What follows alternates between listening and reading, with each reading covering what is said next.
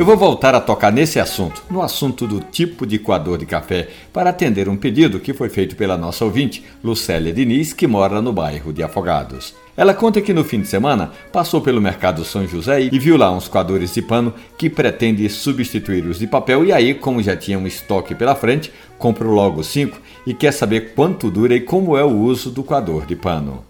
Essa experiência de substituir o coador de papel pelo de pano é saudável, porque entre um e outro, o de pano agride menos o meio ambiente e é mais saudável, uma vez que o coador de papel, para que fique branquinho como é, passou por muitos processos químicos para clarear o papel e isso significa também interferência no sabor do café.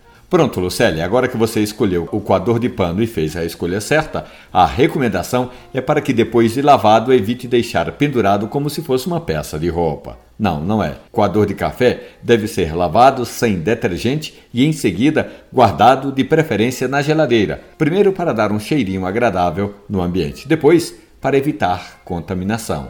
Ah, e não esqueça, Coador de pano tem vida útil curta, tem pouco prazo de validade. É melhor não deixar passar muito tempo não sem trocar, viu? A cada três meses, troca o seu coador de pano. Nos aplicativos de podcast ou na página da radiojornal.com.br tem essa e outras histórias do mundo do café. Passe lá.